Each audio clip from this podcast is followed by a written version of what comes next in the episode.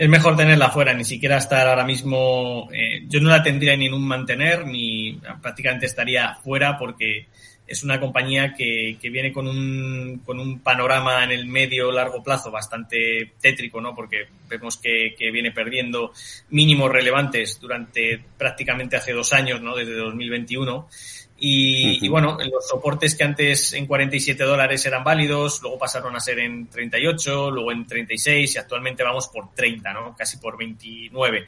Entonces, eh, de nuevo, cada vez que choca con la media de 30 sesiones, cada vez que choca con la directriz bajista que ha dibujado, eh, tiene un problema y, y, rebota a la baja y es prácticamente lo que ha ocurrido en el último mes y además, eh, pues esta semana habría con una especie de pequeño gap que, le complica mucho la, la, situación y las, y las cosas. Eh, ahora mismo vigilar, el único soporte que le queda, 30 con, con 10. Es verdad que venía con bastante momentum, pero no lo ha llegado a hacer mejor que, que el mercado por ahora.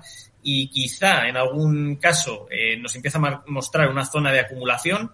Para eso tendremos que ver una zona, una zona clara lateral en la que no se pierdan mínimos y en la que mejoren los indicadores y se, acerquen los máximos que todavía le quedan bastante lejos. En el momento que eso ocurra, será el momento en el que al menos empecemos a tenerla en vigilancia y obviamente si rompe esos, esos criterios, esos eh, máximos que les exigimos a las acciones en Planeta Bolsa, eh, pues empezará un rally o comenzarán en rally alcista, ¿no?